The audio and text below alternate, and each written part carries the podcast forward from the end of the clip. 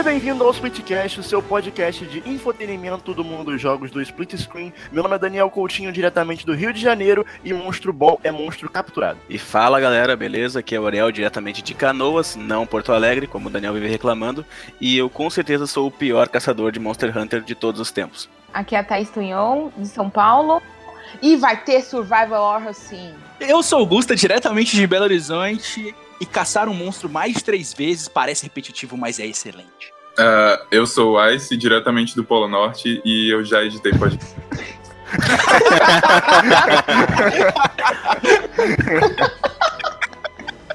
Estamos todos reunidos aqui hoje para o quinto episódio do Splitcast. Hoje, mais uma vez, com o formato Now Play, trazendo para você os jogos que estamos jogando atualmente. Dessa vez com duas novidades. Uma é que pela primeira vez nós temos um convidado no podcast, Ice, do canal do Quest. E... Você Se fez o inscreva no meu merchan canal antes dele, Quest. credo. Ai, Até limpei a casa pra receber o menino. a casa está limpa. Mas a Thaís limpou a casa só Eu onde tava a ansioso pra visita isso. vai reparar. Eu tava ansioso pra isso. Tá linda a casa, adorei. Obrigada. A segunda novidade, agora o Split Screen faz parte da família Premier Line. O episódio da semana passada já foi lançado primeiro por lá e todos os outros três episódios anteriores já estão disponíveis lá também. Pra você que já ouve o Splitcast, não muda muita coisa, porque o episódio vai continuar sendo lançado pelo Spotify, pelo iTunes, pelo Cashbox e em qualquer outra plataforma que você utiliza aí pra ouvir o nosso episódio. Então, vem com a gente que tá começando mais um Splitcast no Split Screen. Aí começa, aí começa a tocar MC Shampoo. Não, MC, não, MC Shampoo, Shampoo. Ah, quem é essa menina?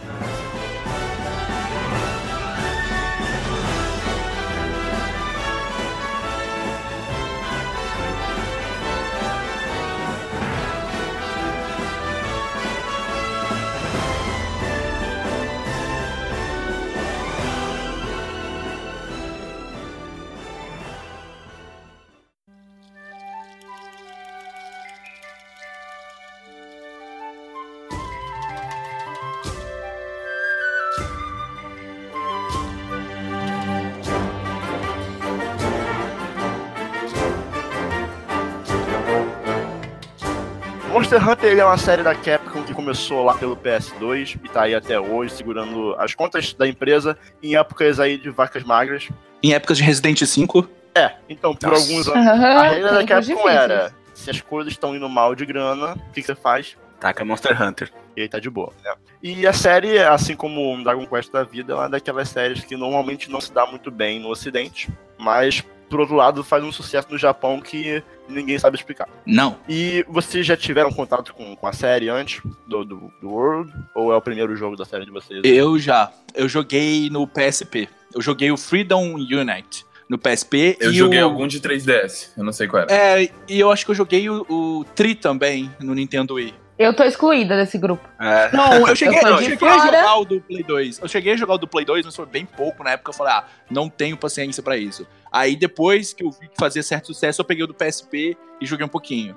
Eu joguei o de 3DS, mas eu odeio a câmera daquele jogo e eu não aguentei Não, jogar é horrível. muito É horrível. Ah, mas câmera 3DS, né, eu cara? particularmente só fui descobrir a série lá em 2010, 2011 com um amigo que tinha ele no PSP. Mas, tipo, ah, como a galera que já ouve deve ter percebido, eu não sou um cara que jogou muito RPG. Então, ah, eu achava que não era um jogo pra mim, mas agora eu vejo que é diferente.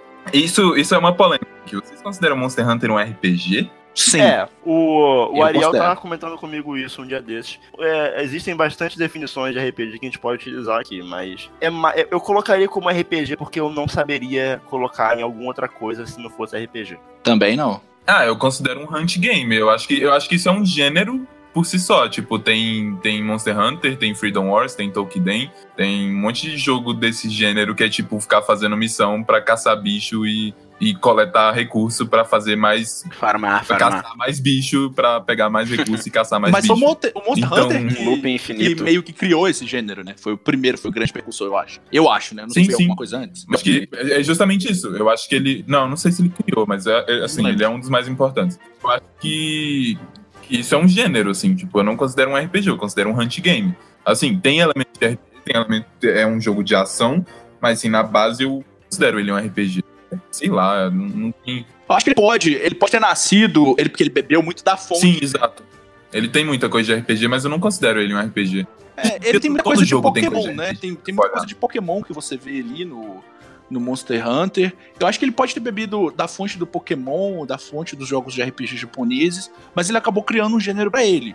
É como Souls-like. Exato. O, o Demon, É o Soul- é o Demon Souls ele. começou Exato, ali exatamente. como um RPG, um RPG com, com elementos de, de, de RPG também, mas ele aquilo expandiu e criou um gênero, um, um subgênero que já veio de outro gênero. É porque RPG acaba sendo é, muito de um gênero que Vago, né? as pessoas, quando não sabem o que, como definir um jogo, ah, tem espada, é RPG, sabe? Tem Tem espada, tem nível, tem equipamento, é RPG. É isso. Não, e- É, e, tanto é que ele foi considerado o é último, no último TGA como o melhor RPG, né? Do ano. É, eu sou contra, acho que Dragon Quest 11 é o melhor. Boa noite. Mas então vocês Polêmico. classificariam ele como um jogo de ação? Sem ser É, eu, RPG? cons- eu considero ele um jogo de ação, mais do que de Eu RPG. considero, eu considero ele um, um action RPG, mas o que o Ice falou Eu fecho tem com muito gosto. sentido. Aham. É, porque ele usa de algumas coisas que o RPG utiliza, né?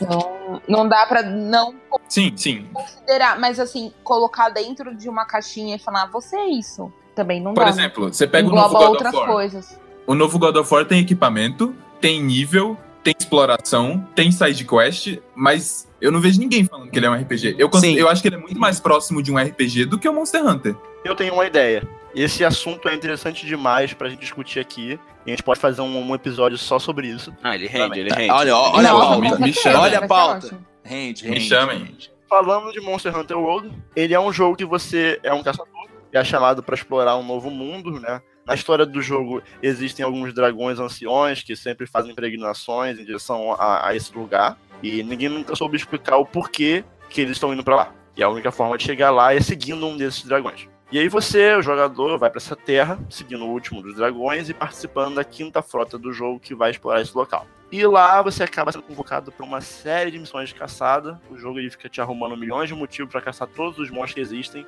Assim, não que isso seja um problema, mas eu acho que a história do jogo em si não é algo que mereça um destaque tão grande assim, na minha opinião. Porque, Nem assim, a pau. É, é- é um Não, né? background, é um background para te fazer lutar Bem contra simples. todos os monstros.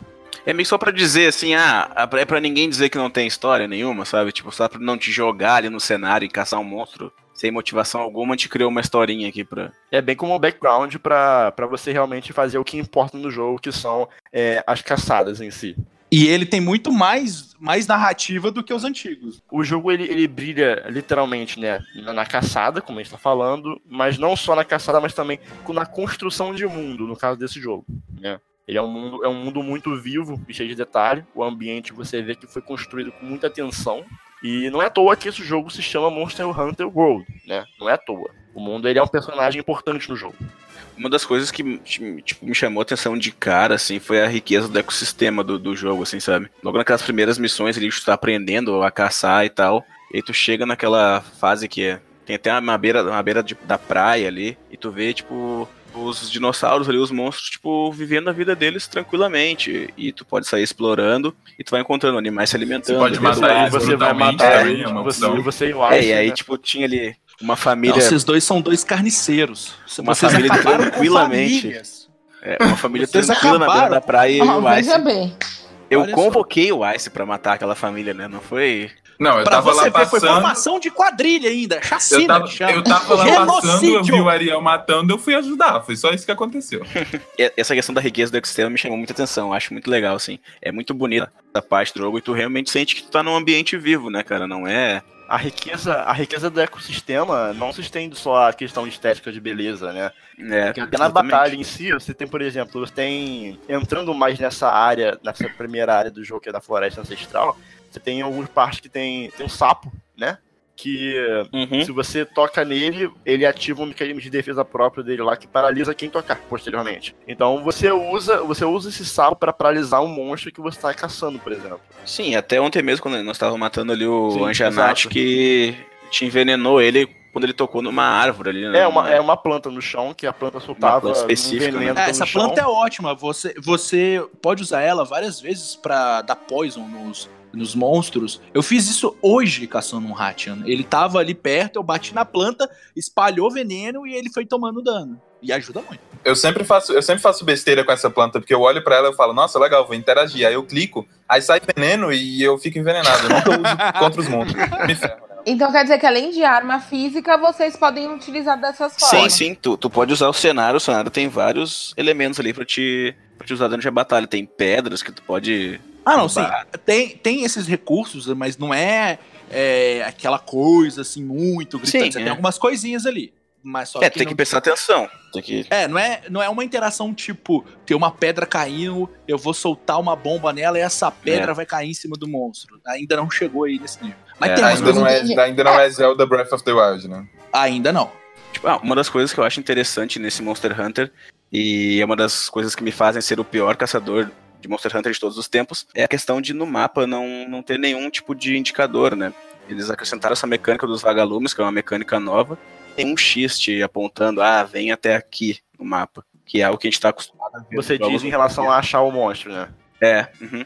Porque depois que tu acha, ele, tipo, ele, ele fica ali e aparece pra, pra ti, né? Mas eu digo até tu encontrar ele, dá aquela. uma mistura assim de, de tensão, porque tu não sabe onde ele tá, e tem aquela questão do tempo, né? Apesar de ser um tempo grande, se tu começar ali a se perder um pouco do caminho, pode te atrapalhar, até porque as batalhas demoram um certo tempo, né?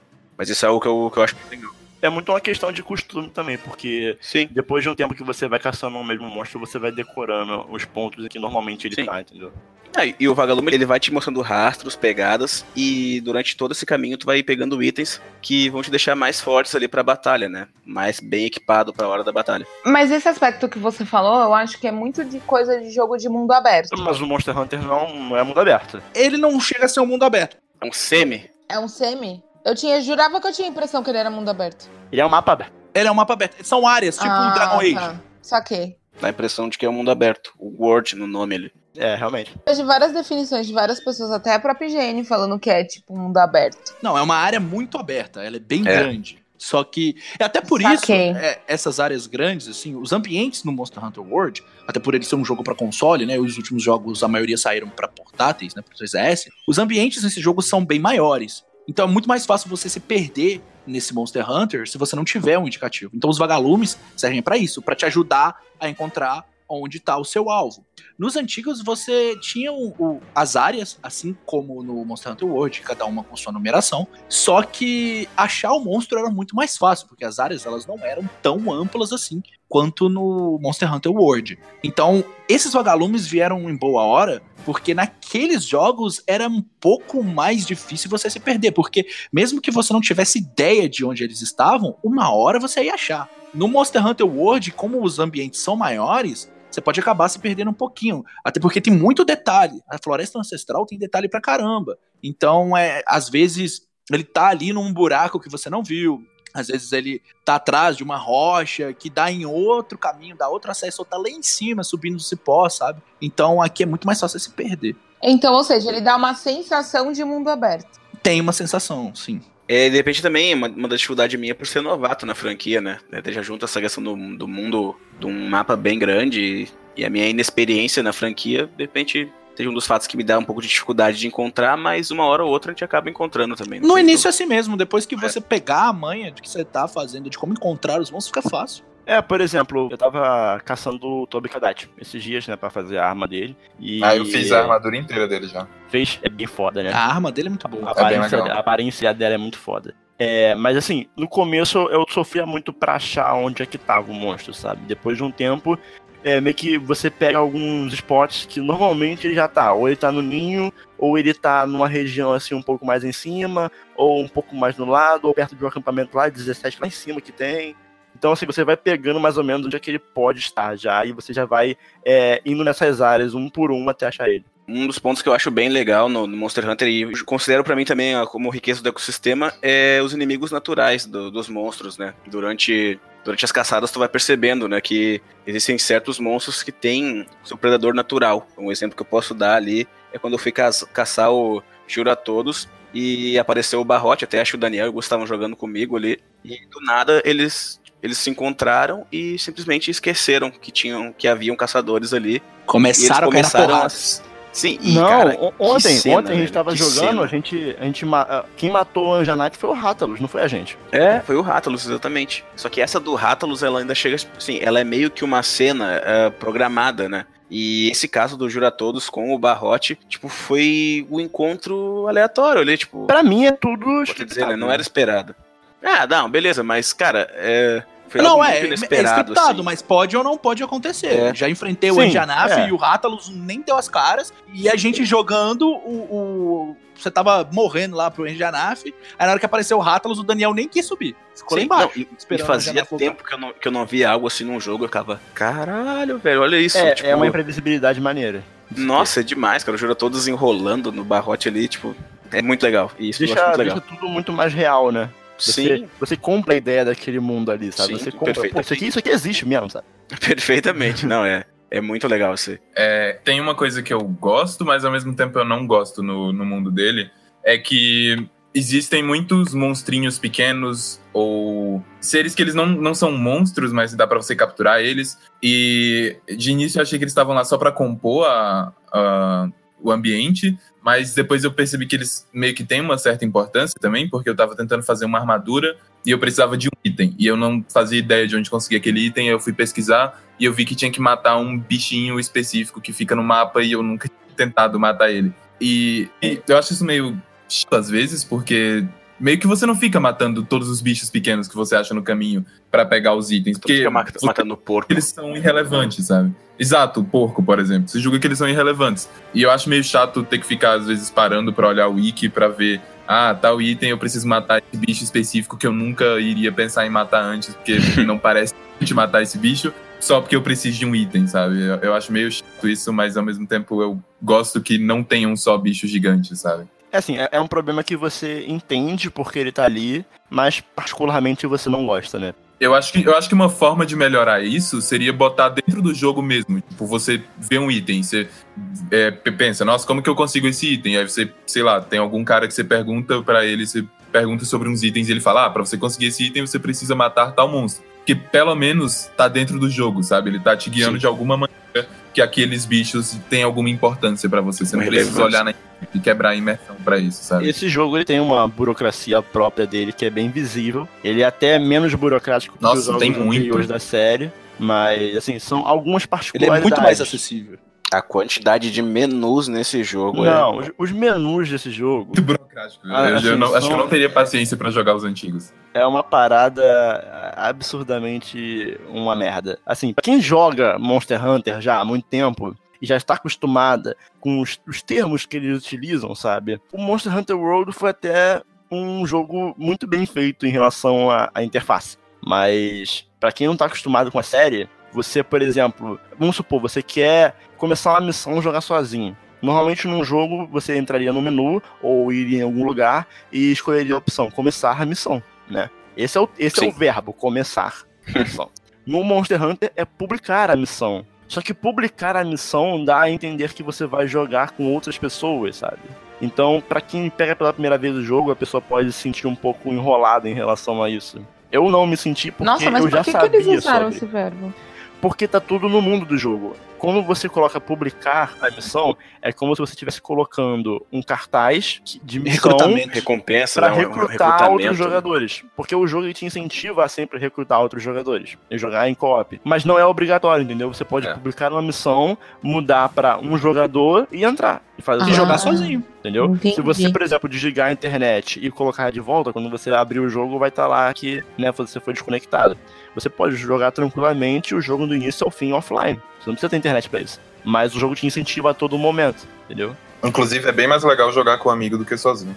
Falando um pouquinho em relação aos equipamentos do jogo, que o Monster Hunter ele é um jogo que ele modifica muito de acordo com o equipamento que você usa. Então, ele pode ir desde um jogo metódico de ataques bem lentos até um hack and slash aéreo ou até mesmo um jogo de tiro em terceira pessoa. Exatamente.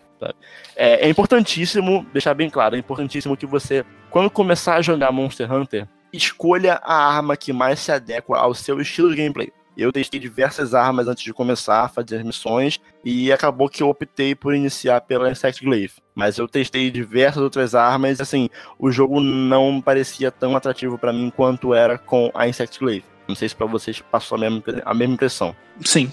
Sim. Assim, em relação à minha arma, né? Que a Insect Glaive, ela é uma arma que parece um sabre de luz do Darth Maul, do Star Wars. Ela tem lâminas de corte nas duas pontas E essa arma ela possui duas mecânicas principais que me chamaram bastante atenção e me fizeram gostar dela. Primeiro que você pode utilizar a lâmina de baixo para te lançar pro ar e dar combos aéreos no monstro. É uma Altas das poucas formas que você tem de pular no jogo, porque no jogo você não tem a mecânica de pulo, só, só tem rolar, sabe? Então você pode usar isso tanto para atacar quanto para esquivar de ataque de monstros. Você não fica limitado apenas a, a escapar, a desviar por baixo. Você pode desviar por cima do monstro. E segundo, que é o mais interessante para mim, é a mecânica dos Insects, porque ela é a Insect Glaive por algum motivo. A todo tempo você anda com um inseto no seu braço e você pode lançar esse inseto no monstro. Dependendo do local que você atinge, o, o inseto vai receber um buff diferente. Você jogou um inseto no monstro, vamos supor, no rabo dele, ele vai ficar com uma cor.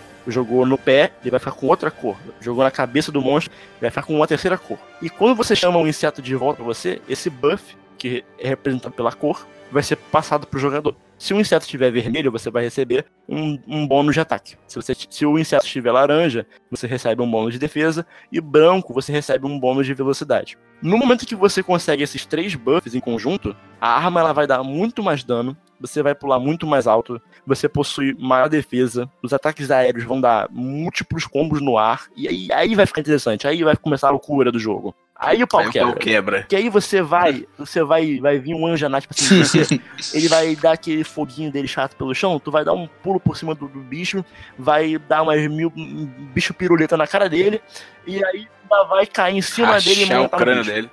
Mas, Caraca, o cara por é outro, outro acontece. lado, por outro Faz lado, acontece, só não faz chover. tem armas como a Charge Blade, que é a que o Gusto tá usando, que eu tentei usar e não me saí tão bem. Achei interessante, mas não saí tão bem. A Charge Blade é uma arma relativamente complexa. É, tem gente que tem muita dificuldade com ela porque ela muda, né? Ela, ela é uma espada e um escudo que transforma em um machado.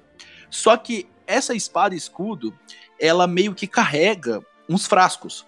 Quando você ataca com ela, tem um medidor embaixo da sua vida, que é o do escudo e dos frascos. E essa arma vai esquentando.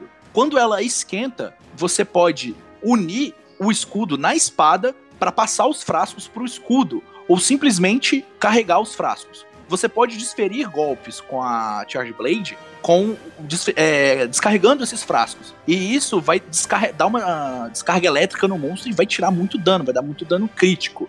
Ou você pode carregar o seu escudo e com o seu escudo você pode carregar os frascos de novo, transformar em machado para dar um golpe muito forte no, no monstro. Aí vai descarregar todos os frascos de uma vez, mas vai ser aquele porradão cabuloso. Só que existem várias formas de você fazer isso com a Charge Blade. Ela é uma arma que tem vários caminhos para você chegar nesse golpe muito forte. E quando você tá carregando os frascos, é muito da hora. Porque você tem mil e uma possibilidades de como acertar o, o monstro com a Charge Blade. Só que você lembrar esse, esse monte de combinação de combo, o que você tem que fazer, por onde começa, quando você tem que passar de espada e escudo para machado, pode acabar confundindo um pouco as pessoas. Mas isso mostra que as armas do, do Monster Hunter, elas têm certa complexidade para serem usadas. E as armas do jogo é o que muda o gameplay de cada um. Elas são, assim, Até porque o jogo não tem classes, né? Não tem classes.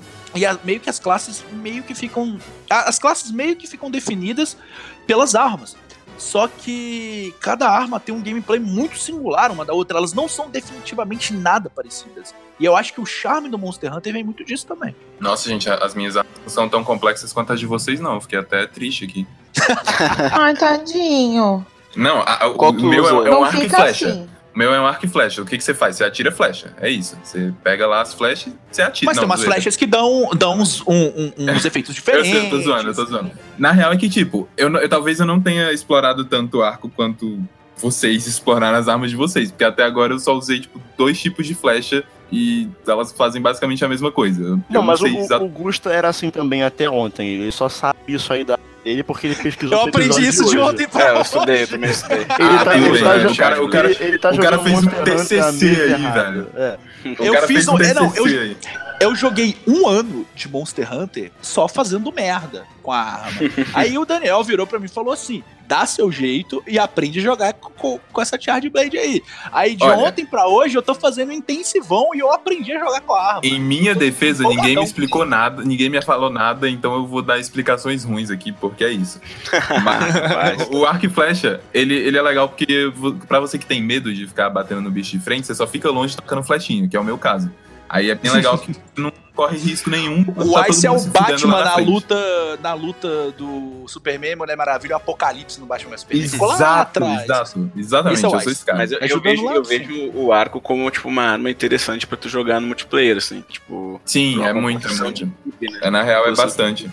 E ela também tem, tem, uma, tem uma arma, não, não é, tipo uma parte do arco que não é exatamente uma flecha, mas você atira pra cima e meio que cai uma chuva de coisa em cima do bicho e você tem que usar isso quando ele estiver meio que parado, porque tem meio que um delay e é, é fácil dele sair de lá e você errar o golpe. Então, se você conseguir stunar o bicho, usa esse golpe de jogar coisa pra cima que começa a cair um monte de flechinha em cima dele e ele toma muito mais dano do que o normal. Dano forte. É basicamente só essa a, a única variação de, de flecha que tem, que eu descobri até agora, mas eu provavelmente sou ignorante e tem muito mais tipos de flecha.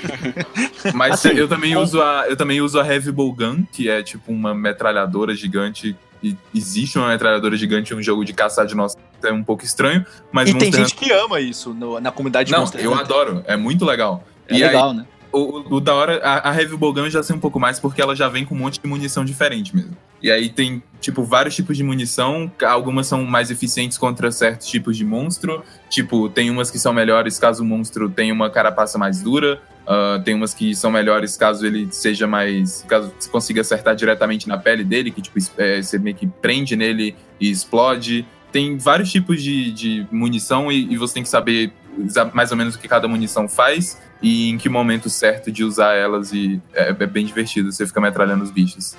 Assim, resumindo, o jogo ele pode ser jogado de milhões de formas possíveis e todas as nossas explicações aqui sobre como é que funcionam a arma de cada pessoa parece que vieram de jogos completamente diferentes. Sim. Exatamente. Nossa, total. Pra- Como pra- eu falei, eu não esse é um conheço dos jogo, eu não, nunca joguei. E eu acho que é uma experiência muito pessoal de cada um de vocês, assim. Mas, é- mas vale a pena, é, é bem. Foi muito bom esse jogo, assim. Eu achei que, tipo, não ia ser um jogo pra mim, mas estudando um pouco mais sobre ele, assim, eu confesso que no começo eu até tava meio, tipo, ah, vou jogar só quando me convidarem, mas, tipo, deixar meio de lado. E depois, quando eu comecei a me aprofundar um pouco mais nele, assim, eu, nossa, tava no trabalho louco de vontade de vir pra casa pra jogar. O Monster Hunter World, ele é um jogo que você precisa se dedicar para entender como funciona a estrutura dele. Você precisa se dedicar para encontrar uma arma que se adeque ao seu gameplay, assim como você precisa se dedicar para ficar bom com essa arma. E aí, É. a partir disso, você precisa começar a se dedicar para conhecer melhor os monstros, se dedicar para milhões de coisas, entendeu? Então, Dedicação. Mas é divertido. Não, ele é muito bom. todo mundo não é todo mundo que curte ter que estudar sobre o jogo pra jogar ele, porque o Monster Hunter ele não te entrega as coisas na mão. Eu acho que Não, essa não. complexidade, essa variedade, é, pra mim, como alguém que faz análise de jogo no canal, e eu jogo muito jogo já com essa ótica, sabe? Eu, eu fico tentando o tempo inteiro analisar e pensar mais ou menos o que eu vou falar quando eu, quando eu for falar sobre ele. E quando eu tô jogando Monster Hunter, eu fico até meio confuso, eu fico tipo, cara, como que eu vou escrever uma análise disso? Porque, sei lá, como que eu vou falar sobre o combate? Porque pra mim é uma coisa, eu tô jogando de arco e flecha. Pro cara que vai É. jogar com outra arma, é um jogo completamente diferente, sabe? Sim, é difícil é. usar ele. Que eu te, pra eu fazer uma análise realmente profunda, eu teria que entrar em todas as, as armas, saber Conhecer exatamente pelo menos um pouco dela. é, E, e enfrentar todos os monstros, conhecer todos os ambientes. Exatamente. Então é muito difícil de fazer, de você explicar o que é Monster Hunter. Tem você um caso, tem um caso concreto ruim, disso. Ou alguma coisa do tipo. Pô, deve ter Tem uma um hora de caso Monster Hunter. concreto disso que é, esse, esse assunto sobre Monster Hunter ele iria ser abordado no último Now Play. Só que eu tava tão no início do jogo que eu, cara, eu não, não sei o que falar. Assim, eu tinha o que falar sobre o jogo, mas eu sentia que se eu deixasse pra duas semanas depois, eu ia ter muito mais do que falar sobre, entendeu? Não, bem mais, né? Porque eu fui te dar oi no WhatsApp, você falou Monster Hunter, ok, tô logando. É, foi isso aí. Pra encerrar, eu dou meu selo de aprovação. É um jogo que eu, eu me arrependo de não ter pegado na época do lançamento. Somos É um jogo dois. que eu tô, eu tô gostando muito de tudo que eu tô jogando ali. E é provável que eu continue jogando por um bom tempo ainda. Também. Eu não Fecho sei ainda qual é o meu veredito sobre ele, porque eu sinto que é um jogo que eu preciso jogar até o final pra saber o que eu acho. Porque eu já tô sentindo ele um pouco repetitivo no início, e eu não sei se ele vai se sustentar com a mesma qualidade até o fim, sabe? Eu tô meio. Eu tô meio cético com relação a mas As pessoas falam tão bem que eu tô confiando. Ele não é um jogo que eu vou pegar assim toda hora, tipo, ah, vou ali jogar Monster Hunter sozinho, mas quando a galera me convidar, tipo, eu vou estar sempre à disposição, porque ele é muito legal de jogar com, em grupos. Mas uma dúvida, tem quantas horas mais ou menos de gameplay? De acordo com o How Long to Beat, eu não sei se ele leva em consideração apenas a história principal, se ele leva em consideração o Não, high é só a rank. história. Ele tem, ele tem, É várias, história. ele tem várias vertentes no How Long to Beat. Tem, tem o completionista, Sim, tem não, o... mas apenas o main story que eu tô querendo dizer. O main story, que é, pega a média, né, que as pessoas jogaram o jogo, tá falando aqui que as pessoas levam mais ou menos, em média, 51 horas pra zerar. Nossa, imenso. É um jogo, é um jogo pra levar um tempo. É um jogo Eu tô com É. 12 horas e eu sinto que eu tô no início dele ainda, sinceramente. Você tá. Nossa. Eu tô com 45 horas e não tô no high rank ainda. O, o Monster Hunter World, ele é o Monster Hunter mais acessível e o melhor jogo pra quem tiver interesse em começar na série, porque ele traz algumas coisas que os antigos definitivamente não faziam, né? Ele é muito mais simples de se entender, mas ainda assim é um jogo é, complexo para que você possa pegar tudo que ele tem pra te oferecer. O Monster Hunter é um jogo que tá disponível pra PC, PlayStation 4, Xbox One. E antes de encerrar, meu veredito final é: me adiciona lá na PSN, Decoutinho95 e vamos jogar. É um bom veredito. É.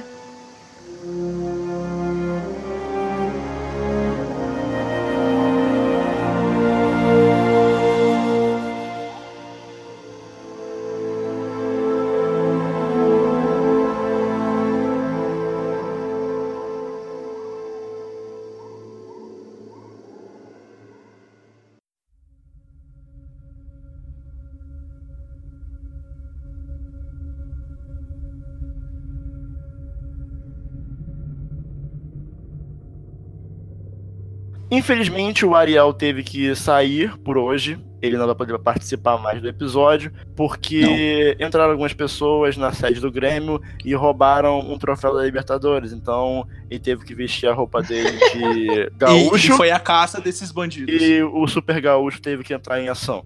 E infelizmente não teremos mais o Ariel no episódio de hoje. Acontece, É uma né? pena, mas todo mundo acontece. sabe que foi por um bom motivo. Ótimo, excelente. Mas o show tem que continuar. Thaís trouxe um joguinho pra gente que é de um gênero que todo mundo já espera que ela, que ela esteja jogando. Bom, gente, 2019 começando, eu não poderia começar diferente. Comecei com um survival horror, que é o Remothered Tormented Fathers. Esse foi um joguinho desenvolvido pela Starmind Games e publicado pela Dario Arts. São duas, são tanto a publicadora quanto a desenvolvedora são italianas. Saiu no dia 30 de 1 de 2018 para PS4, Xbox e PC.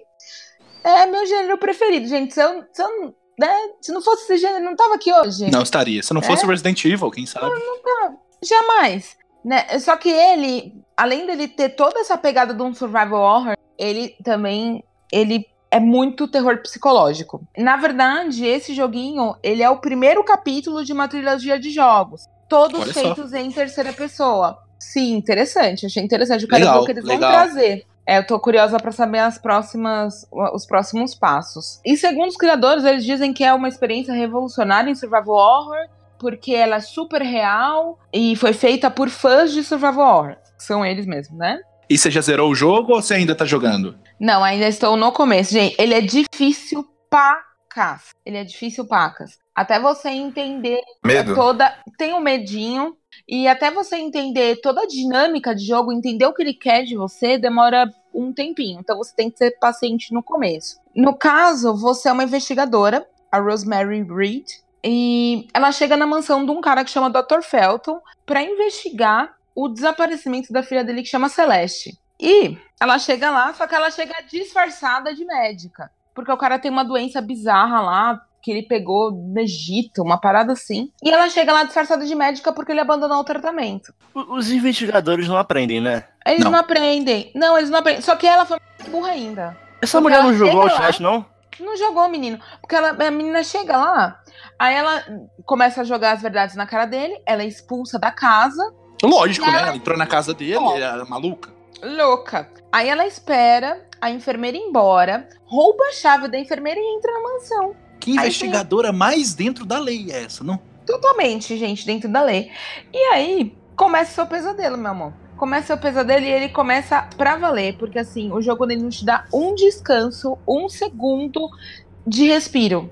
Porque esse cara, o Dr. Felton, ele vira o seu perseguidor. No jogo, as pessoas que te perseguem são chamadas de perseguidoras. E você, meu amorzinho, só tem uma faquinha de que você pode achar de mesa pra você se defender quando o seu perseguidor te agarra ou Você passa manteiga nele, é. É isso que- assim que você defende. Isso, você uma joga xícara, alguma coisa manteiga de amendoim. pra distrair. É, você tem os três objetos de, tra- de distração que você pode carregar. Então são três objetos de, tra- de distração e um pra defesa, que é só em momentos críticos. Eu não sei vocês, mas isso me soa um pouquinho de Outlast, né? Que você só pode fugir e rezar. Meio Fatal Frame. Esses, esses são os piores, eu não consigo jogar mesmo, assim. Não, mas vai dar tudo certo. Eu quero pelo menos ter alguma coisa pra dar um tiro na cara de quem me dá um susto. Eu também. Pode não, pode não matar, pode não matar, mas eu quero dar um tiro na cara de quem me der susto. Não, eu quero matar, eu quero matar. É porque às vezes não mata, mas. O Ice é um carniceiro. Isso a gente vai ver ao longo do, do cast. É que, na verdade, depois com o tempo você se acostuma um pouco com a atmosfera e você não vai tomar tanto susto. Mas no começo, quando Mas toma o cara susto. vai atrás de você, você putz, sim. Principalmente quando você tá muito imerso. Aí você toma susto. Por quê? Ele não contente, você tem que ler documentos e tem que fazer puzzles. Com o cara te perseguindo. Não, Ah, não, não. não. Ah, não. bem maneiro.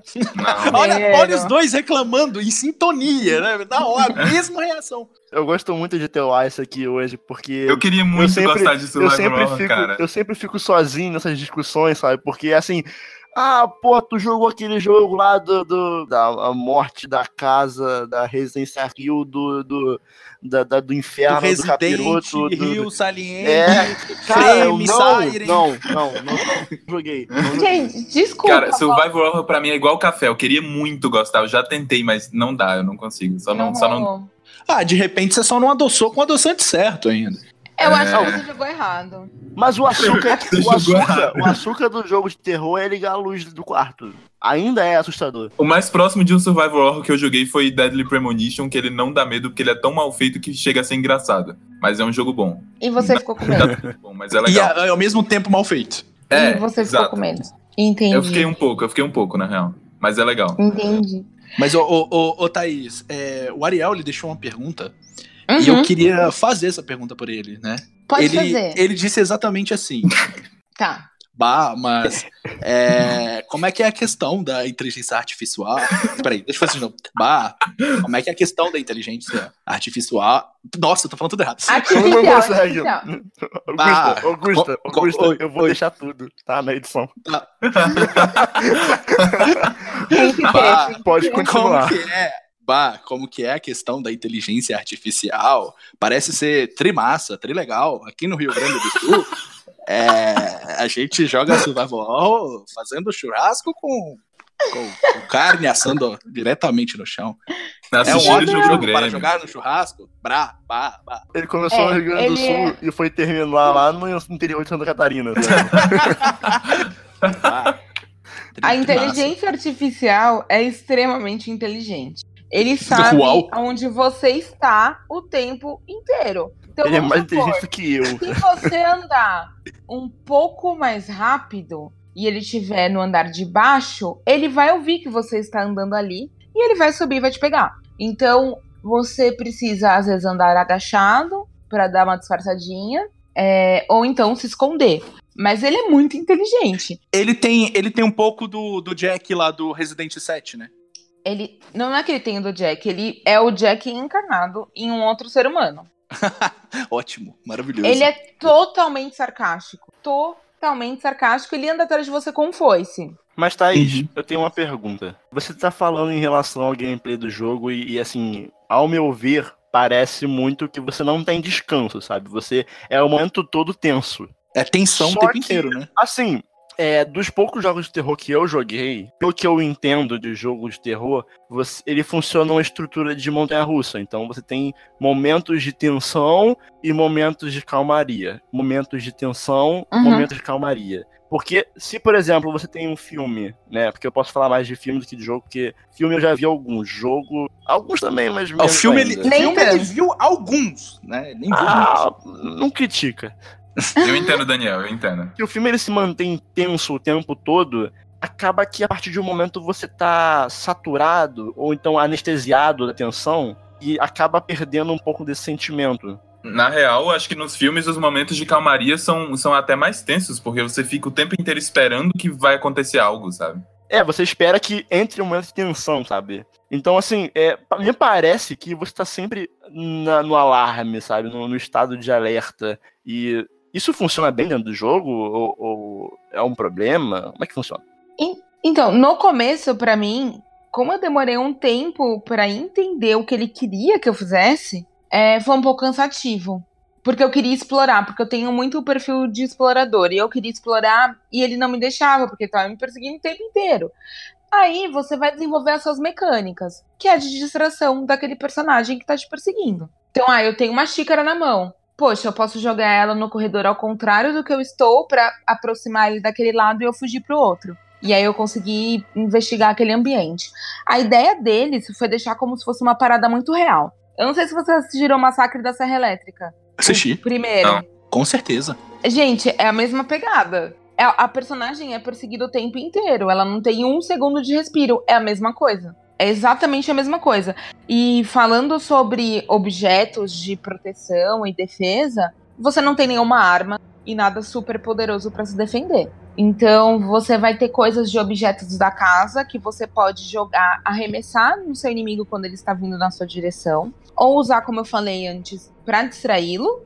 E tem algumas coisas que você pode deixar no chão. De resto, é você usar a sua, a sua perspicácia ali do que você entendeu e como você vai fazer para se defender. Então, a, a início me deixou um pouco incomodada pelo fato de que eu gosto muito de explorar. E aí aquilo me incomodou pacas. Mas depois é, eu consegui compreender que era isso que eles queriam captar. É como se eu tivesse entrado na casa de alguém e eu tivesse que fugir de um maníaco. Você ia se sentir o tempo inteiro perseguido, assim.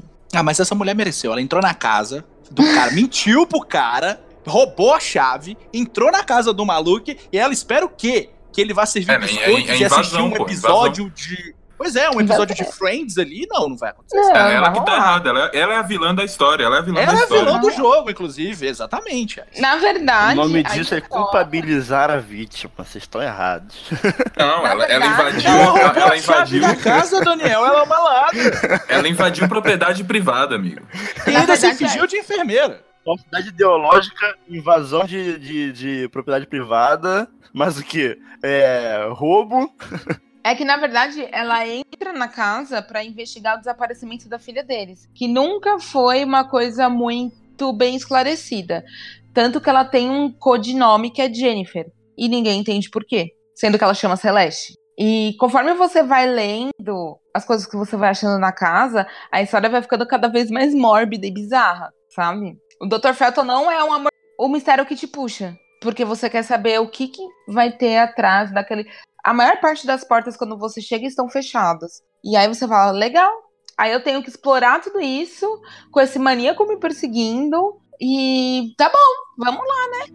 Só que você fica muito afim de ler o que aconteceu. Você quer saber a história dessa garota, por que, que ela sumiu. É, inclusive, vale, diz- vale dizer também que é um jogo que bebeu muito da fonte do The Evil Within no que se diz respeito ao save. O save ocorre em um espelho com um pêndulo de, de psicanálise, que também faz parte da história. Só que pra você achar esse espelho, você vai demorar um tempinho e dá um desespero, porque o maluco já tá te perseguindo. É, então, nesse aspecto assim do save, bebeu diretamente da fonte.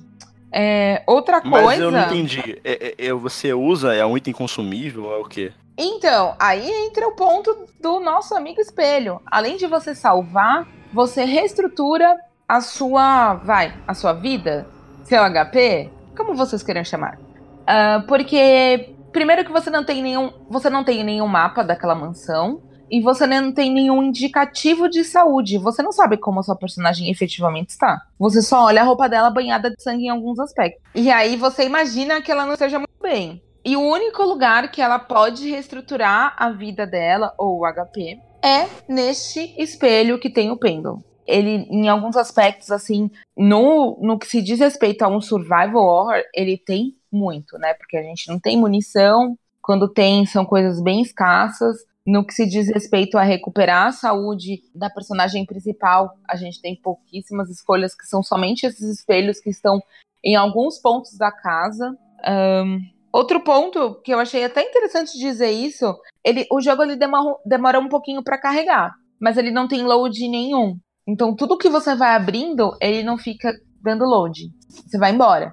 Ele, ele segue pleno. É um jogo assim que eu estou considerando ele difícil, mas a história dele é muito interessante. Para quem gostou de Outlast, talvez você goste, eu acho que vale a pena tentar, porque ele segue um pouco essa dinâmica. E é mais um terror psicológico do que um terrorzão, é, por É, exemplo. ele não é um um terrorzão, Within, não né? é um terrorzão desse, desse naipe. Mas tem Ele é jumpscare, um né? terror psicológico. Tem um pouquinho no começo. Porque é como a gente falou, depois do que você tá imerso naquele, naquele ambiente e você entende, compreende a mecânica, você só fica com aquela adrenalina do eu tenho que fazer as coisas rápido, porque senão ele vai me pegar. É, Uhum. o meu problema é mais com jumpscare, sinceramente. É, rola um pouquinho de jumpscare, tipo sim. jogo- Resumindo, é um ótimo jogo pra gente jogar à noite com fone de ouvido, luzes apagadas e principalmente, não só eu, você, Thaís e o Ariel também, mas o Daniel e o Ice. Sim, Uhum. com certeza. Inclusive, comecem a uma e meia da manhã, que é um horário ótimo. Eu Ah, comecei a uma ok. e meia da manhã. Deve ser. Ô, Thaís, esse jogo, ele, ele é bem voltado pra fã de survival horror? Ou, Ele é assim, totalmente. eu- ou eu, eu poderia tirar algo bom desse jogo? Ou você acha que, assim, uma pessoa que, tipo eu, que não é muito dos jogos tipo survival, deveria antes jogar alguns outros clássicos do, do gênero pra ter uma melhor compreensão desse jogo? Eu acho que, ao meu ver, talvez você não goste tanto. Uhum. Porque ele reúne muitos aspectos de outros jogos do, do gênero que talvez seria bom você se familiarizar um pouco e falar: ah, tá bom, eu vou seguir pra esse gênero e talvez eu goste disso. Porque. São al- alguns padrões do gênero que, pra quem São alguns conhece, é óbvio, mas pra quem não conhece, pode parecer estranho. Pode parecer super estranho. Imagina que você não tem tempo pra você pesquisar. Pra mim já foi estranho eu não ter tempo de pesquisar o ambiente. Eu não Aham. ter um respiro. Eu não ter, sei lá, um save room que nem tem no Resident Evil. E aí eu tive que desconstruir esse meu padrão pra poder entrar na dinâmica que eles queriam me trazer. Né? Porque, segundo eles, eles dizem que é um jogo feito por fãs de Survival Horror. Tanto que ele não é em primeira pessoa, ele é em terceira pessoa a maior parte das pessoas que jogam Survival Horror com certeza preferem jogos em terceira pessoa. E que não seja a câmera no ombro. É, Resident Evil vai ser câmera no ombro, gente. Mas, enfim, é um padrão que as pessoas, que as pessoas preferem. Eu curto, independente da, da parte da, da onde a câmera está. Pra mim, a imersão é a mesma. Mas vale a pena, vale a pena falar aqui também que o- o- os gráficos do jogo são bem bonitos. Ele, ele foi feito Ele no é Engine lindo. 4. É- é- ele é bem E- cartunesco, né? E pra um jogo indie, tá? A qualidade gráfica tá bem alta. Não, gente, é muito bonito. Ele é um Eu jogo meio um cartunesco. absurdo. É bem bonito. É, A- ele, a- ele a iluminação chega, dele é bem assim, boa. Ele chega a passar uma impressão que foi tipo uma tela pintada a óleo, assim, né? Meio interessante, assim, até de dizer. Mas eles usaram de um recurso muito antigo, né? A mansão é muito escura. Você pode utilizar, você porque o personagem principal, né, o nosso antagonista, ele tem fobia à luz.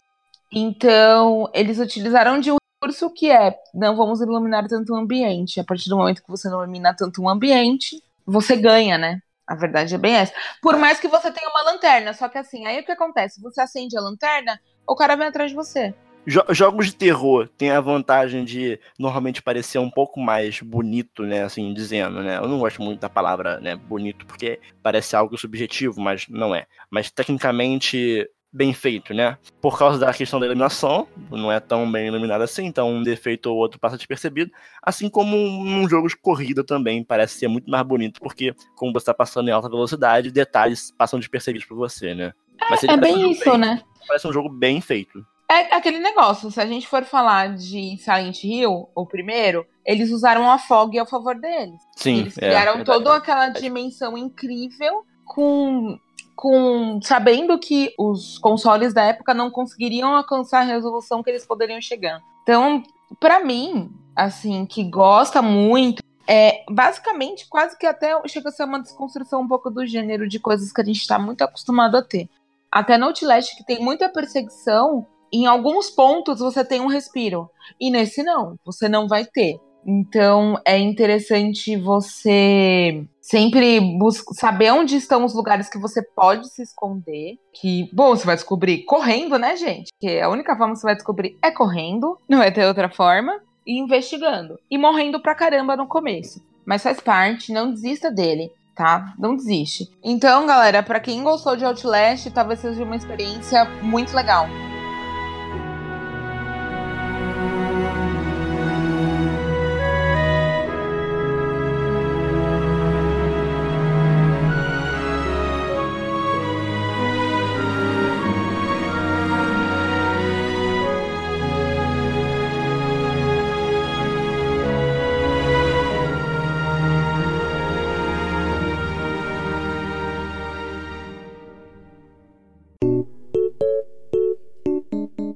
Antes de começar o próximo bloco, é importante avisar a todos que estão ouvindo que tivemos um probleminha na captação do áudio do Ice a partir desse ponto do episódio. Ainda não descobrimos a causa do problema que ocorreu, não sabemos se foi o Discord, se foi o Craig, que é o bot de gravação que utilizamos, ou se é algum problema de conexão. Mas estamos correndo atrás para que isso não se repita. Desculpe pelo problema e aproveite o restante do episódio dessa semana.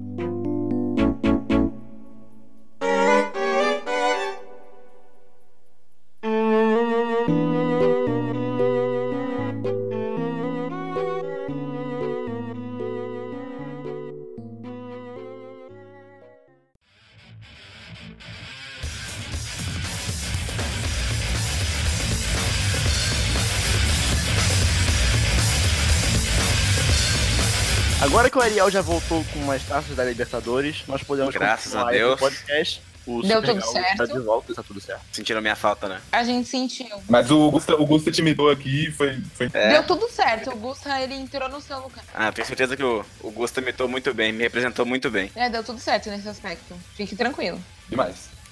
Então, Ice, qual foi o joguinho que você trouxe pra gente essa semana? Nas últimas semanas eu tive jogando Devil May Cry 3 e foi minha primeira experiência com essa franquia que eu sempre tive curiosidade de conhecer, mas por algum motivo eu nunca tinha jogado nenhum.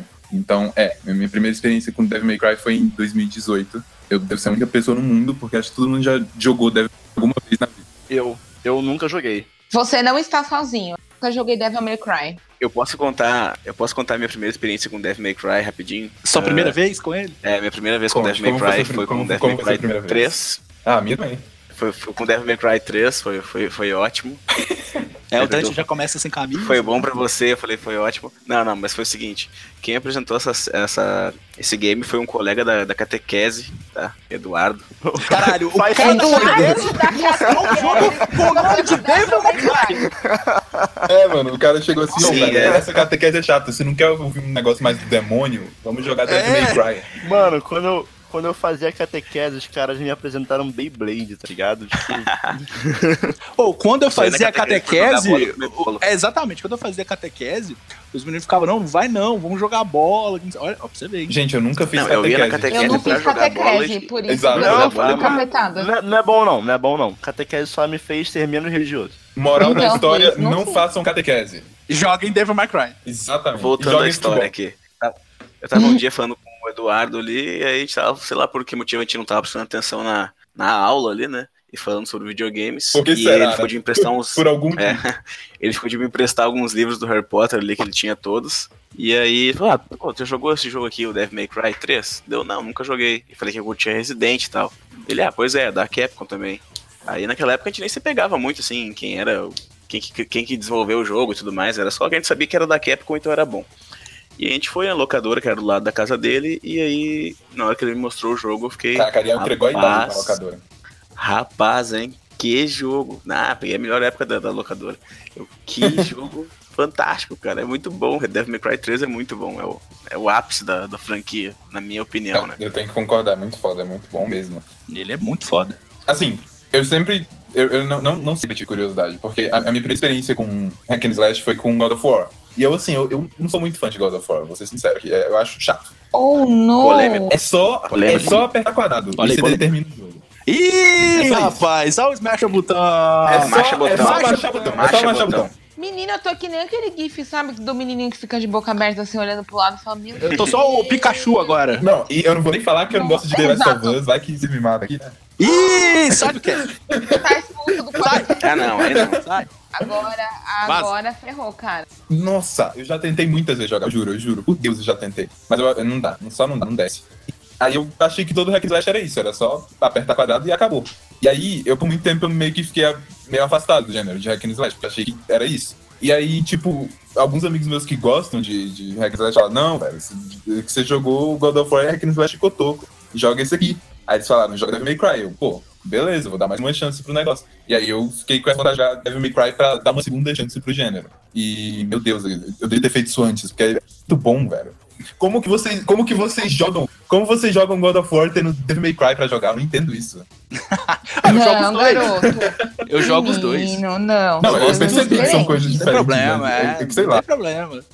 Não dois. Olha aí, olha, ah, isso é polêmico, gente. Eu Você, você está sendo. Nem sei a palavra mais. Fiquei em choque. Mas eu gostei do novo. Você tá em eu choque, Queria mano. falar isso. Mas, ô, ô Ice, o que, que você Isso, mas eu gostou? gostei. O novo você gostou. O que, que você gostou mais no Devil May Cry, assim, em relação aos God of Wars? É, tirando a parte do Marcha Botão, mas o que te fez curtir mais o Devil May Cry 3, principalmente É, ele. que Eu tô jogando primeiro agora e não cheguei nem aos 10 da série, né? mas É, qual que foi o. Não, não chega, não chega. O 3, ele é uma evolução gigantesca, né? Qual que foi o fator determinante pra você curtir Então, o Devil May Cry e não é que eu God of sinto War que-? E o, o combate do Devil May Cry, ele. Ele- Ao mesmo tempo que ele evolui aos poucos, ele já começa de, de muito, muito avançado, sabe? Tipo, você começa a pegar ele e você fica tipo, ah, ok, é só bater nesses bichos. Só que chega o primeiro Uhum. chefe e você já vê que não é só bater nesses bichos, você tem que pensar fora da caixa na hora de, de jogar. Tipo, e aí ao- aos poucos você vai ganhando habilidades Sim. novas e, e ele vai tendo cada vez mais possibilidade de movimento. Tipo, tem como você literalmente pegar um monstro, jogar ele no chão e usar ele de skate. Tipo, você, você fufa enquanto você atropela outros. E, e, tipo, aos poucos a gameplay Sim, vai ficando cada sim. vez mais E mais- é muito tirando. bom. E, tipo, uma coisa que eu, que eu nunca entendi direito em Hack Slash jogos de ações era o lance dos combos. Porque todo mundo fala, nossa, é tão legal fazer combo. E eu ficava tipo, velho, é só uns números subir. Tipo, não é divertido. Eu entendo. É divertido. Tipo, eu tinha um amigo que ele falava que ele gostava muito de Musou. E eu ficava tipo, por que É você gosta de legal. Musou? É só bater nos bonecos. Tipo, não tem desafio, não tem profundidade. Aí ele, não, mas é porque é legal os combos. O número fica subindo, é divertido. Tudo bem, assim, eu, eu não entendo, mas tudo bem. Eu acho. E uma pergunta. Tu comentou sobre essa questão da, da evolução do combate, né, e tal. Ao decorrer do, do jogo, essa evolução, os novos golpes que tu vai aprendendo, eles se fazem necessário, tipo, eles facilitam na hora do combate, ou é aquele jogo, por exemplo, o novo God of War, tem alguns... Sim, o novo God of War, ele tem, ele tem uma... Sim, e- Vários e, e, golpes na ali. real, na minha review de God of War, eu até comparei ele com Devil May Cry. Porque eu sinto que o, o- a- como você libera as habilidades de God of War novo, ele não, ele não te incentiva a você conhecer mais do combate. Porque você pode continuar com o jogo inteiro fazendo a mesma coisa, e você vai liberar habilidades novas, e você pode não usar elas que não tem nenhum problema, certo? Você pode só usar o machado, você vai ganhar experiência, e que você pode liberar é, os golpes do escudo, por exemplo. E tipo, você Uhum. pode ignorar completamente que você tem o golpe, os golpes de escudo e só usar o machado. Isso é um pouco problemático no caso do God of War, porque ele não te incentiva a conhecer essas novas habilidades possíveis que você libera. Enquanto no Devil May Cry ele tem algumas coisas que. Ele tem algumas coisas que você pode comprar, tipo habilidades novas que você pode comprar, mas existe um sistema que é um sistema de estilos. É, você tem quatro estilos, você começa com quatro estilos. Um deles é o Sword Master, o outro é o Gun, Gun Master, alguma coisa assim. É um, Gunslinger. Gunslinger, isso, que é, é, você co- consegue mais habilidades pela sua arma de fogo. Tá, Não, não, não necessariamente nas pistolas, porque tem outra. É focado, é focado nas duas pistolas do Dante. Eu falei do Sword Master, que é focado na espada. Aí tem o Trickster, que ele é focado em você desviar das coisas, tipo, você tem mais golpes de. tem mais habilidade de esquiva. Tem o, o Royal Guard, que é. acho que é de defesa de parry, eu não entendi direito. Ele- Foi que menos é, ele dá parry, É, ele ele dá consegue dar parry e acho que se você melhorar as habilidades dele, ele faz algumas outras coisas. É como se fosse um cavaleiro real, assim. É, ele foi o que eu menos usei, porque eu sou do tipo que gosta mais de combate mais rápido. É, o que eu mais usei foi o Trickster, que ele é mais de esquiva, achei legal ele. Mas então, aí, quanto mais você usa essa- esses estilos, mais habilidades novas você libera pra ele. Então, tipo, eu meio que tava usando o Trickster o jogo inteiro. Só que eu cheguei, tipo, no nível 2 do Trickster e o máximo é nível 3. E aí eu pensei, pô, acho que eu consigo chegar no nível 3 antes de eu zerar o jogo. Só que eu queria upar um pouco dos outros pra ver como é. Então, no meio do jogo, eu mudei pra Gunslinger e eu comecei a testar outros tipos de habilidade. Porque eu queria ver o que tinha mais, sabe? E no God of War eu sinto que ele não teve isso. Eu só passei o dia inteiro no machado mesmo e, tipo, eu não liguei pra nenhum dos outros tipos de combate. Enquanto no, no Devil May Cry eu fiquei tipo, nossa, eu quero muito ver quais são as habilidades novas que eu vou liberar pra essa, pra essa classe. Então eu fiquei o tempo inteiro intercalando entre elas só pra upar todas, pra ver quais, que, quais coisas eu ia liberar pra elas, sabe? Então, tipo, nesse sentido, ele meio que incentiva você a, a conhecer mais dos estilos do jogo, sabe? E, e eu sinto que a mudança no, a mudança de postura mesmo é, é, é bem mais visível, né, no, no Devil May Cry, né, cara? Entre um estilo e outro, assim. Nossa, né? muda, muda totalmente, muda totalmente a gameplay. Tipo, eu, eu mudava de, de estilo, eu ficava perdido, assim, tipo, eu ficava, nossa, não, não consigo mais esquivar, tipo, Uhum. tem que focar só mais em atacar do que em. É quase como se tivesse que fugir, reaprender a jogar ali, né? Dentro do tipo, jogo. Sim, sim, ele muda completamente a dinâmica. Isso é, e, e todas funcionam, isso é que é o mais legal. Eu gosto tanto desse jogo que, pra mim, ele até aumenta o fator replay, porque dá pra zerar todas as vezes com um estilo diferente. Então, eu zerei três vezes já. Três vezes. Três vezes. Caraca. E eu tô indo pra quarta.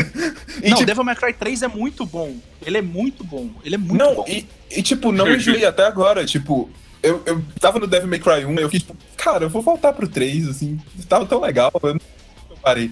E tipo, eu já zerei ele em três dificuldades diferentes. Eu já zerei ele uma vez com o Virgil, que você libera, depois antes libera pra jogar com o Virgil. Você tá jogando no, Play- no PS4, né? Isso, isso, eu tô jogando a. HD, HD Collection, isso. É, porque a HD Collection vem com o Special Edition, né? Que já é a segunda versão. Que aí tem o Virgil pra jogar. Porque a primeira, o Dance Awakening, lá no PlayStation 2, Era absurdamente difícil. absurdamente difícil. Muita gente reclamou, né? Da dificuldade. Porque ela, ela era realmente difícil. A galera vai ficar, ficar pensando aí, nossa, mas tá reclamando de dificuldade. Gente, era difícil. Mesmo. Não, Eu é, joguei- eu, eu, Eu joguei, eu já ouvi joguei do Play fama. 2, é, é um inferno aquilo.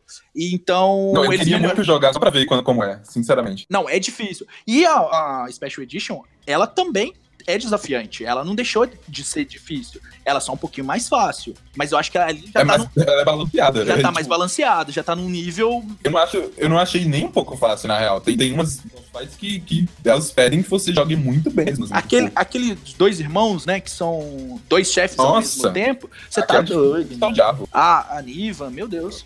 E eu senti que esse jogo me incentivou mais a fazer combos por conta de um elemento que ele é bem simples, mas, tipo, eu realmente fiquei, tipo, nossa, agora eu quero fazer isso. Porque tem, tem umas estátuas que elas aparecem ao longo do mapa e, e- e meio que, tipo, ela- o jogo não explica muito o que é. Mas você pode tentar quebrar essas estátuas. E a única maneira de você quebrar essas estátuas é combando. Tipo, se você ficar batendo nelas repetidamente, elas não vão quebrar. Você precisa subir o rank do combo pra quebrar elas. E aí tem estátuas de vários níveis de combo. Tipo, tem estátuas que são mais fáceis de quebrar em combos mais, mais baixos, e tem algumas que requerem que você faça o combo mais alto possível pra quebrar a estátua. Você tem que realmente não errar nenhum golpe. E, e essas estátuas, elas te recompensam porque elas aumentam sua HP. Então, quanto mais estátuas você quebra, mais de HP você consegue. Então, eu passei o jogo inteiro pensando, ok, eu preciso aprender a combar porque eu quero HP. Eu fiquei o, a- o resto do jogo inteiro pensando, eu preciso fazer o mais rápido possível, o melhor como possível. Ia fazer um combo alto, eu ficava tipo, caraca, eu realmente fiquei bom nisso. E hoje em dia eu pego a estátua mais alta possível e eu faço um combo nela, assim, tranquilamente. É que ele te dá um sistema de recompensa em relação ao combo, então ele dá um sentido pra você. Uhum. E o meu maior problema com os combos é que eu nunca entendi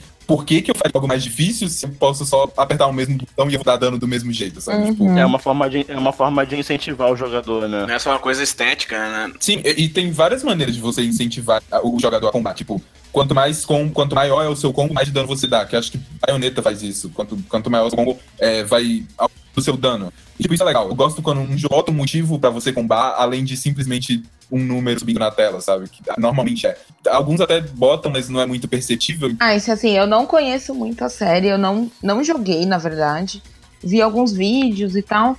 Mas você citou baioneta. Segue mais ou menos na linha de baioneta? Eu joguei muito pouco de Bayonetta, mas pelo que eu segue, porque eu, quem, fez o Bayonetta foi o Kamiya, que é o criador de Devil May Cry. É, o, o Kamiya criou o Devil May Cry, só que o Kamiya ele não Não, né? Do participou, 2 acho do 3 que ele. Eu não sei se ele não né? do 2 e do 3 não foi ele, o, o diretor do. Eu não do sei se ele não participou, mas ele É, não, ele não, acho que ele não participou, ele tava mais envolvido com os projetos da É, Studios na época, eu acho. E o Devil May Cry 3, você não tem a necessidade de ter toda aquela continuidade da história do primeiro e do segundo jogo. Você pode pegar e começar a jogar, porque pelo que eu vi, ele eh, são 10 anos antes do acontecimento do primeiro jogo, né? Assim, eu, eu, o primeiro que eu joguei foi o 3, como eu acabei de falar. Eu tô jogando um agora e depois eu vou pro 2. Encerrar com a cereja do É, não, é o que tá eu quero com falar deles no canal. Eu vou, eu vou passar por isso. Eu vou passar por esse sofrimento pelos meus inscritos. Então, se inscreva no canal GluQuest. É o canal GluQuest. tem- Se, se inscreva no YouTube, Twitter, arroba. Muito bom. Então, é, supostamente o 3, ele, você pode jogar ele sem ter jogado os outros. E eu não, não, não sei dizer tão bem, porque eu só joguei, só zerei mesmo o 3. Eu tô no meio do primeiro nesse exato momento. E uma coisa que eu senti, que eu, na verdade, conversei com algumas pessoas e eu sinto que elas sentiram a mesma coisa, é que esse jogo, ele, tipo, não dá muito, muito contexto pra muita coisa. Parece que ele conta que você já conhece alguns dos personagens, você já sabe o que eles vão fazer. Que, tipo, em alguns pontos da história eu, eu fiquei assim, tá, por que você tá fazendo isso exatamente? Tipo, eu, eu, eu sinto que a motivação dos personagens não ficou muito clara, sabe? E eu, não, e eu fiquei com o sentimento de que eu devia ter visto alguma coisa antes. Ah, Então, é, é, concordo, concordo, porque ele é uma prequel, né? Ele se passa antes. Só que o primeiro, ele já começa contando a lenda de Sparda. E é um jogo que foca muito no Dante, o filho de Sparda, e a lenda Sparda em si. Né? Então, quando você começa o Devil May Cry 3, já começa com a cutscene da Lady narrando sobre os filhos de Sparda. Então, aquilo teria que ser um pouco familiar pra quem já jogou o primeiro jogo da série. O segundo não, porque o segundo hum. é o segundo. É, só que Eu, particularmente, sou sempre a favor de jogar as coisas na ordem do lançamento. Não, eu também. Eu também, eu também. Eu não, eu não sou adepto de jogar jogos em, em ordem de. em- cronológica. E eu tô vivendo isso com Kingdom Hearts agora, né? Eu não vou falar muito, porque senão o Daniel vai me censurar aqui. Mas eu tô sentindo que as pessoas, que ficam fal- as pessoas que ficam falando pra jogar Kingdom Hearts em ordem cronológica, elas estão erradas. Estão erradas. É muito melhor jogar em ordem de lançamento. Não, as- eu, eu, eu vou mais fundo. As pessoas que ficam falando pra jogar Kingdom Hearts estão erradas. Não joguem Kingdom Meu Deus! Ai, O Ice, ele, gente nunca mais vai poder convidar o Ice a participar do o podcast. Ice vai ganhar vários inscritos hoje, né? Não, Nossa! eu, desculpa, porque eu, eu, eu tentei jogar o primeiro Kingdom Hearts, mas eu acredito que o 2 talvez seja bom, mas o Ah. primeiro é- não dá, não dá. Não, Não, tudo bem. Tudo bem, tudo bem. Não é pra todo mundo, isso não é pra todo mundo. É, tá, tá, vamos continuar aqui o Devil May Cry, né? É, então, eu, eu, tipo, eu sei que a história do Devil May Cry 3, ela foi importante porque ela definiu muita coisa pro gênero também, então de história. Tipo, o Dante e o Virgil, eles meio que definiram como é o protagonista de um jogo de ação e como é o antagonista de um jogo de ação, sabe? Tipo, depois deles, vários jogos meio que começaram a copiar. E, tipo, eles realmente são personagens legais, tipo, eles, eles são muito estilosos. aham. Protagonista foda. O, Dan, o Dante não liga, o Dante liga, não liga muito pra se ele tá fazendo certo ou não. No fundo ele sabe que ele deveria fazer e ele faz. Só que você pergunta: "E aí, Dante, vai salvar o mundo?" Ah, vou ali tomar um sanduíche de morango, uma pizza e vamos ver se eu vou. Vou ver te falo. eles realmente pres- prestaram atenção nesses detalhes que são importantes. Mas, ao mesmo tempo, eu sinto que às vezes o jogo ele, ele meio que quer ser algo a mais na história e você fica meio. Ah, eu não sei pra onde você tá indo. Se Tenta perde. fazer um drama envolvendo os dois e eu fico meio. Tá, mas eu não conheço os dois direito. Tipo, eu não sei qual é a ação do Dante, além de eu quero bater em demônios. E o Virgil ele quer poder, mas eu não sei por que ele quer poder. Tipo, eu sei que ele quer poder, mas eu não sei por quê. Eu não sei quais são os motivos. E aí, quando eu senti, pelo menos, que quando ele tenta criar um drama entre esses dois personagens, não funcionou muito pra mim. Não sei ah, se não você sei, concorda. com cara. isso. Eu gosto do que se criou. hein? A relação entre Dante e Virgil, pra mim, funciona muito bem. Eu não lembro de ter ficado incomodado com o momento novela mexicana do jogo. Eu acho que é normal, não, não, não é. É, então, Nossa! Eu não fiquei incomodado. não Eu só, eu só ser- senti que eu faltava algo pra eu me importar, sabe? Eu fiquei tipo, tá, eu não sei o suficiente pra eu me importar com o que tá acontecendo. Eu não sei.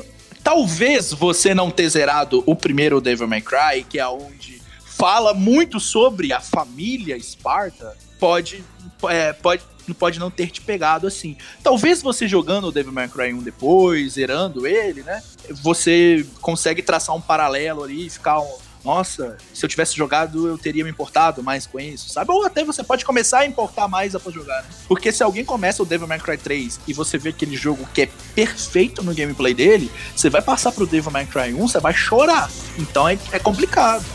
Devil Cry 3 está disponível pra PlayStation 2, PlayStation 3, PlayStation 4, Xbox 360, Xbox One e PC.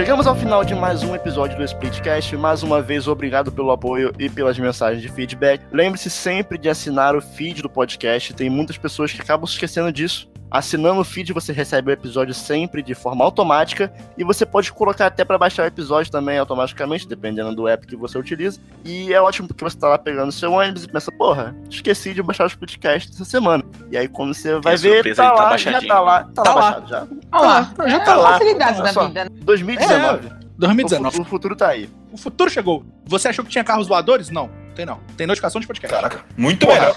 Carros voadores ou o Splitcast baixado automaticamente. Porra. Eu que sou mais bem, né? Pra que carros voadores? Pra quê? Olha, eu particularmente prefiro os carros voadores, mas tudo bem. olha, olha Edson não pode Gente, Audacioso. ele tá no. Tá fora, tá piada, fora. é piada. Tá fora. Splitcast- Cancela o Splitcast é muito mais episódio. foda que carros voadores. Mas sabe o que é, o que é ainda mais Isso. foda que carros voadores? Exatamente, canal Igluquest. Se inscreva no YouTube. Vai, vai, pode ir. Vai lá, faz o seu merchan. Fa- É, seu momento agora. É o seu momento. Então, agora gente, eu sei que eu é falei mal de God of War, eu sei que eu falei mal de Kingdom Hearts, eu sei que eu falei que eu não gosto de The Last of Us. Eu, repara, eu não falei que é ruim, eu falei que eu não gosto. É, no meu canal eu falo sobre joguinhos não muito conhecidos e estranhos. De vez em quando tem uns conhecidos lá, mas a maioria é não, não muito conhecido e estranho. Legal, é muito legal, meu. Não tem girafa triste, sem girafa triste no meu canal. Muito obrigado. Mas tem girafas felizes, porque todo mundo que se inscreve no Quest está feliz agora. Então se inscrevam lá. Antes de encerrar, só mais um aviso. Se o, por acaso, o Splitcast não estiver saindo no aplicativo agregador de podcast que você utilize, entre em contato com a gente pelo Twitter, arroba, underline, splitscreen, ou pelo e-mail, contato, arroba, splitscreen.com.br, ou até mesmo direto no site, também tem uma aba de contato lá. E também pode entrar em contato com a gente para qualquer outra coisa, para mandar feedback, para mandar jogo, para mandar o que você quiser. Podem mandar jogo pra mim também, eu sabe. sei. Oi? Se quiser mandar dinheiro, também aceito. Se quiser mandar God of War pro Ice, pode. E quem vai escolher a música pra encerrar o episódio de hoje é o convidado, porque agora, se tiver convidado, ele quem escolhe a música pra encerrar. Nós somos bons anfitriões. Olha só que honra. Então, Realmente. fique à vontade, a casa é sua, a geladeira tá ali e fique à vontade aí. Só não come um pedaço de bolo de chocolate do Ariel que ele fica puto. Ah, tudo Ah, bem, tudo bem. certeza. Vou pegar só metade. É, mas eu vou, eu vou sentir falta, vai fazer falta, mas tudo bem, tá visita. Ah, Ariel, tem que dividir, pô. Mas, então, a, a música que eu escolhi é de um jogo chamado Deadly Premonition, que ele é um survival horror meio diferente. Ele saiu pra PlayStation 3, Xbox 360 e PC. E eu acho que é um jogo muito bom, que as pessoas não conhecem muito. Então, eu escolhi uma música dele pra, se vocês gostarem, irem atrás de conhecer o jogo. Inclusive, tem vídeo dele, sabe onde? Exatamente, canal Blue West. vídeo de Deadly Premonition. Ele é bom. E a música que eu escolhi chama The Woods and the Goddess, que é uma das, dos, dos temas do jogo, e é muito boa. Solta o som aí. E se o Ariel não abandonar o podcast para se dedicar exclusivamente a proteger as taças da Libertadores do Grêmio, Ah, e esse risco é real. nós somos o Split Screen e até semana que vem. Tchau. Tchau. la